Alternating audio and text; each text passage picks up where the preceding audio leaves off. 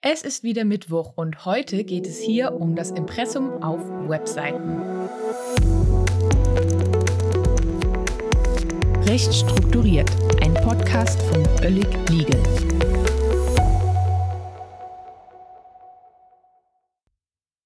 Hallo aus Köln. Der Karneval hat hier im Rheinland bis zum 11.11. .11. erstmal wieder ein Ende gefunden. Die ganze Stadt schläft sich aus und ich nutze die Ruhe, um euch eine neue Folge recht strukturiert aufzuzeichnen. In der letzten Folge habe ich ja von meinen Überlegungen berichtet, mit welchem Rechtsthema ich den Podcast starten möchte. Ich habe mich dann für das Thema Domains, also Internetadressen entschieden. Wer die Folge 2 noch nicht gehört hat, kein Problem. Der Inhalt der einzelnen Podcast-Episoden ist unabhängig voneinander. Ihr könnt jederzeit Folgen auslassen, was ich natürlich nicht empfehle. Und ihr müsst, außer ich weise explizit darauf hin, auch die Erscheinungsreihenfolge der Episoden beim Hören nicht einhalten. Für diejenigen unter euch, die recht strukturiert regelmäßig hören, möchte ich mich thematisch aber gerne nach und nach an jeweils einem Bereich bedienen und nicht ganz wild hin und her springen und das ist der Grund, weshalb ich von den Domains nun auf weitere Themen rund um Webseiten zu sprechen komme, statt zum Beispiel in den Bereich Social Media zu springen. Auch das wird kommen, aber eins nach dem anderen. Die Ideen gehen mir auf jeden Fall nicht so schnell aus. Im Gegenteil, ich habe das Gefühl, bei jeder Folge, die ich äh, vorbereite, kommen mir neue Ideen für weitere Folgen. Ja, und was liegt nach der Internetadresse bei Webseiten als rechtliches Thema nahe? Naja, wenn wir von der Domain als Adresse ausgehen, dann könnte man sich jetzt fragen, was ist denn das Äquivalent zum Klingelschild im Internet? Woher weiß ich, mit wem ich an einer bestimmten Adresse zu tun habe? Diese Funktion übernimmt das Impressum, auch Anbieterkennzeichnung genannt. Ja, und da soll es heute drum gehen. Die Pflicht, den Adressaten der eigenen Inhalte bestimmte Informationen zur Verfügung zu stellen, ist nicht erst mit dem Internet entstanden. Viele von euch werden es wahrscheinlich wissen, das Impressum stammt aus dem Presserecht. Ähm, bereits im 16. Jahrhundert gab es erste Gesetze zu Pflichtangaben in Büchern und anderen Druckerzeugnissen. Und die entsprechenden Vorschriften entwickelten sich wie die Medien selbst stetig weiter. Und so gibt es seit 1997 auch die Vorgabe, als Anbieter einer Webseite in den meisten Fällen Informationen zu eigenen, zur eigenen Identität zur Verfügung zu stellen. Ja, wie sieht das Ganze heute aus? Was ist rechtlich vorgeschrieben? Was bedeutet die Impressumspflicht für Webseitenanbieter? Hier kommen die Legal Facts zum Impressum. Legal Facts. Fakt Nummer 1. Für die meisten Betreiber von Webseiten ergibt sich die Pflicht zum Impressum aus 5 Telemediengesetz, auch TMG abgekürzt. Diese Vorschrift setzt eine EU-Richtlinie um, das heißt die Pflicht zum Impressum besteht grundsätzlich in allen EU-Ländern. Wenn euch das interessiert, mache ich gerne auch mal eine Podcast-Folge zur EU-Gesetzgebung und wie das Ganze dann in den Gesetzen der Mitgliedstaaten seinen Niederschlag findet. Stichwort, mir fallen bei jeder Folge immer neue Ideen ein. ähm, ja, naja, zurück zu dem äh, Paragraph 5 TMG. Diese Vorgabe gilt grundsätzlich für alle Anbieter einer Internetseite, wenn diese Seite geschäftlichen Zwecken dient. Für einen geschäftlichen Zweck im Sinne dieser Vorschrift kommt es nicht darauf an, ob über die Webseite direkt etwas verkauft wird, wie zum Beispiel in einem Online-Shop, ob der Betreiber selbst also auf der Seite ein Produkt oder eine Leistung direkt anbietet.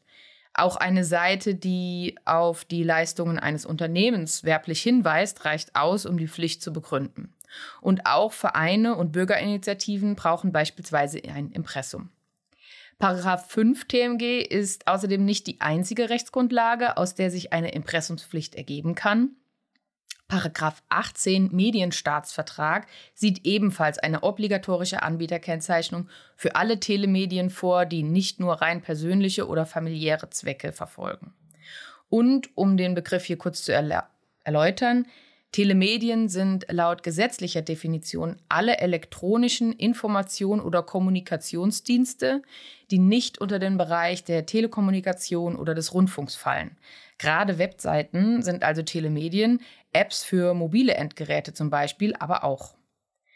Neben der allgemeinen Anbieterkennzeichnung aus 18 Absatz 1 Medienstaatsvertrag enthält der zweite Absatz dieser Vorschrift dann noch weitere Vorgaben für das Impressum von Anbietern journalistisch-redaktionell gestalteter Telemedien.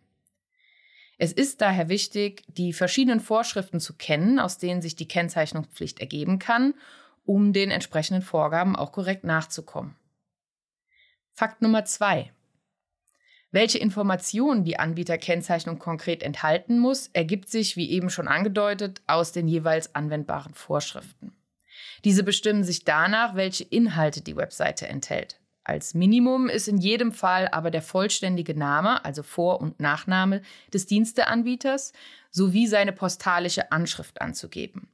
Handelt es sich bei dem Anbieter um eine juristische Person, also zum Beispiel eine GmbH, dann sind der Name der juristischen Person und die Namen des oder der Vertretungsberechtigten ebenfalls zu nennen. Ich zähle euch jetzt nicht alle Angaben auf, die ein Impressum enthalten muss. Das steht im Grunde ja alles in den gesetzlichen Vorschriften. Wichtig ist aber, der Teufel kann hier durchaus im Detail stecken. Was ich damit meine, erkläre ich am Beispiel der anzugebenden Adresse. Auch wenn der Gesetzeswortlaut lediglich von Anschrift spricht, ist unbestritten, dass zum Beispiel die Angabe eines Postfachs nicht ausreicht. Es muss sich um eine vollständige ähm, Adresse handeln, an die eine Zustellung erfolgen kann. Man sollte bei den Angaben also gründlich vorgehen und allen Vorgaben nachkommen. Übrigens, es gibt inzwischen ja sehr viele Informationspflichten, je nachdem, was man vermarktet oder anbietet. Zum Beispiel gibt es auch gesetzliche vorvertragliche Informationspflichten, wie nach der sogenannten Dienstleistungsinfoverordnung oder nach dem Fernabsatzrecht. Und inhaltlich überschneiden sich diese Pflichten zum Teil mit den Vorgaben für das Impressum. Es kann also auch sinnvoll sein, im Impressum weitere Angaben als beispielsweise nur die aus 5 TMG aufgezählten aufzunehmen, um damit dann gleichzeitig auch andere Informationspflichten zu erfüllen. Das kann unter Umständen Platz an anderer Stelle sparen, weil man für alle Infos auf das Impressum verweisen kann. Ob das allerdings im konkreten Fall geht, ist individuell zu prüfen. Fakt Nummer drei. Für die Rechtmäßigkeit des Impressums ist neben den vollständigen Angaben entscheidend, dass es auf der Webseite richtig dargestellt ist. Die Anbieterkennzeichnung muss von überall, also von jeder Unterseite der Webseite aus, über einen Link erreichbar sein. Es darf insbesondere nicht irgendwo hinter mehreren Verweisen auf einer Unterseite oder in den AGB versteckt werden. Der Link auf das Impressum ist daher gut sichtbar im Header oder Footer der Webseite einzufügen. Er sollte auch eindeutig bezeichnet sein, zum Beispiel mit dem Wort Impressum. Das Impressum muss als Text auf der Webseite eingefügt sein, eine Darstellung zum Beispiel als Grafik, um lästige Spam, äh, oder ähnliches zu verhindern, ist im Hinblick auf die Anforderung der leichten Erkennbarkeit, zum Beispiel um einen barrierefreien Zugang zu ermöglichen, nicht zulässig. Und jedenfalls im deutschen Rechtsraum gilt, das Impressum muss auf Deutsch sein. Fakt Nummer 4. Eine fehlende, unrichtige, unvollständige oder nicht wie vorgeschrieben zugängliche Anbieterkennzeichnung erfüllt einen Ordnungswidrigkeitentatbestand. Im Falle eines nach TMG zur Verfügung gestellten Impressums kann das zum Beispiel mit einer Geldbuße von bis zu 50.000 Euro geahndet werden. Ein Verstoß gegen die Pflicht zur Bereithaltung der Informationen zum Webseitenanbieter kann außerdem durch Mitbewerber und Verbraucherschutzorganisationen abgemahnt werden. Basis hierfür ist ein Unterlassungsanspruch, der, wenn auf die Abmahnung nicht rechtzeitig reagiert wird, auch im Wege eines gerichtlichen Verfahrens weiter verfolgt werden kann. Es lohnt sich also nicht, der Impressumspflicht nicht nachzukommen. Und wenn wir mal ehrlich sind, wer schon mal auf eine Webseite aus einem Land, in dem es eine solche Pflicht nicht gibt, erfolglos nach dem Anbieter gesucht hat, der versteht wahrscheinlich, dass das Impressum nicht nur eine Pflicht ist, sondern der Zielgruppe des eigenen Angebots auch Sicherheit und vor allem Seriosität vermittelt. Ja, und nachdem wir nun die Fakten besprochen haben, werfen wir einen Blick auf die Rechtsprechung zum Thema Impressum. Das sagen die Gerichte. Auch heute stelle ich euch zwei Urteile in dieser Rubrik vor. eines vom Landgericht Koblenz und ein Urteil vom Bundesgerichtshof. Beide sind zwar nicht neu, inhaltlich hat sich jedoch bislang nichts verändert und sie vermitteln, wie ich finde, ein gutes Verständnis dafür, wie die gesetzlich geregelten einzelnen Angaben eines Impressums von den Gerichten verstanden werden und dementsprechend, wie ernst die Pflicht zu diesen Angaben von Webseitenanbietern genommen werden sollten. Das erste Urteil vom Landgericht Koblenz ist aus November 2014. Kläger war eine Verbraucherschutzorganisation, beklagte ein Unternehmen. In diesem Fall ging es um die Pflichtangabe der E-Mail-Adresse im Impressum. Laut Telemediengesetz sind nämlich, ich zitiere, Angaben, die eine schnelle elektronische Kontaktaufnahme und unmittelbare Kommunikation mit dem Diensteanbieter, also dem Webseitenbetreiber, ermöglichen, einschließlich der Adresse der elektronischen Post zu machen. Kurz gesagt, es sind also mehrere Kontaktkanäle anzubieten, einer reicht nicht mindestens zwei und in jedem Fall muss eine davon die E-Mail-Adresse sein. Ausgangsfrage war, ob es ausreicht, im Impressum eine E-Mail-Adresse anzugeben, von der aus eine Anfrage aber gar nicht beantwortet wird, sondern von der aus einfach eine automatische Antwort erfolgt, die auf andere Kontaktkanäle verweist. Wenn also ein Webseitenbesucher eine Frage oder ein Anliegen an die im Impressum angegebene E-Mail-Adresse des Unternehmens geschickt hat, dann kam eine Antwort zurück in etwa Vielen Dank für die Anfrage. Wenn Sie ein Anliegen zu XY haben, richten Sie sich bitte an Z. Und wenn Sie eine Frage zu A haben, stellen Sie die bitte über Kontaktkanal B und so weiter. Die Kontaktangaben, auf die in dieser E-Mail verwiesen wurden, waren dann die normalen Kundenhotlines. Der Kläger war der Auffassung, dass das der Anforderung des Telemediengesetzes nicht entspricht. Die automatisierte Beantwortung stelle keine Kommunikation oder Möglichkeit einer individuellen Kontaktaufnahme dar. Demgegenüber trug das Unternehmen vor, eine individuelle Beantwortung sei nicht Teil der im TMG normierten Pflicht. Das Landgericht Koblenz folgte der Argumentation des beklagten Unternehmens aber nicht und sah ebenfalls eine Verletzung der Vorschrift zur Impressumspflicht. Für eine Möglichkeit der unmittelbaren Kommunikation reiche eine automatische Antwortmail, die eindeutig den Inhalt einer Belehrung der Gestalt aufweist, dass eine individuelle Bearbeitung unter dieser angegebenen Adresse gerade nicht möglich ist, nicht aus. Das Oberlandesgericht Koblenz bestätigte diese Auffassung im weiteren Verlauf des Verfahrens. Das Urteil wurde dann allerdings aus anderen Gründen aufgehoben. Auch interessant, das beklagte Unternehmen erhob Wiederklage gegen den Kläger. Das heißt, es startete sozusagen innerhalb des Verfahrens ein Gegenangriff. Und zwar aus exakt demselben Grund. Denn auch der Kläger hat selbst eine automatische Antwort auf die über ihm im Impressum angegebene E-Mail-Adresse eingerichtet.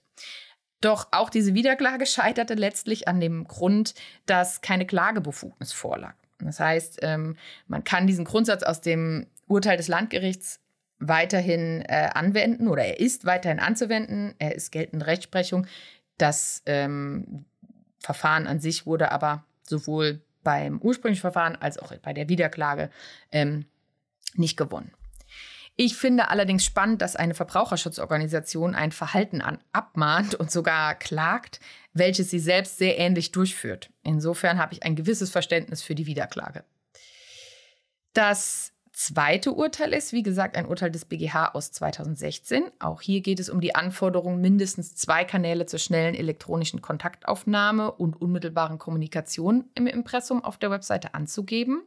Konkret war zu klären, ob die angegebene Telefonnummer eine sogenannte Mehrwertdienstenummer sein darf. Eine Mehrwertdienstenummer ist eine Rufnummer, bei der der Anruf nicht die normalen Telefongebühren kostet, sondern zusätzliche Kosten beim Anrufer verursacht. Das sind Nummern mit den allgemein bekannten Vorwahlen wie 01805 und so weiter.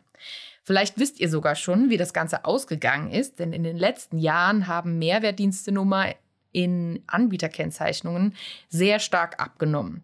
Man sieht sie so gut wie gar nicht mehr. Ein Grund ist genau dieses Urteil des BGH. In dem Rechtsstreit war schon das erstinstanzliche Gericht davon ausgegangen, dass eine Mehrwertdienstenummer keinen ausreichenden Kommunikationskanal für das Impressum darstellt, weil die kostenpflichtige Nummer eine Hemmschwelle für Webseitenbesucher darstelle und eine einfache, unmittelbare Kommunikation so gerade nicht ermögliche.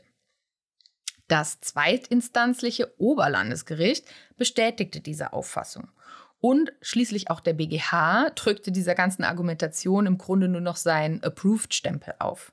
Zum einen erläutert das BGH-Urteil nochmal, dass die gesetzliche Vorschrift bereits aufgrund des Wortlauts mehr als einen Kontaktkanal fordert, was ich eben schon gesagt hatte, einmal die E-Mail-Adresse und einen weiteren, der im Grunde aber recht frei bestimmt werden kann. Es darf zum Beispiel statt einer Telefonnummer auch eine Faxnummer angegeben werden. Irgendwie lustig, das wird nämlich bis heute regelmäßig als Alternative zur Telefonnummer im Impressum genannt. Und ich frage mich ehrlich gesagt ein bisschen, ob Fax 2024 noch ein Mittel zur schnellen Kontaktaufnahme ist. Aber naja, wir wissen ja, äh, wir haben es hier in Deutschland mit der Bürokratie. Ähm, zum anderen gehen die BGH-Richter dann aber eben auch näher auf die Telefonnummer ein und welche Eigenschaften diese erfüllen sollte oder beziehungsweise eben nicht erfüllen sollte.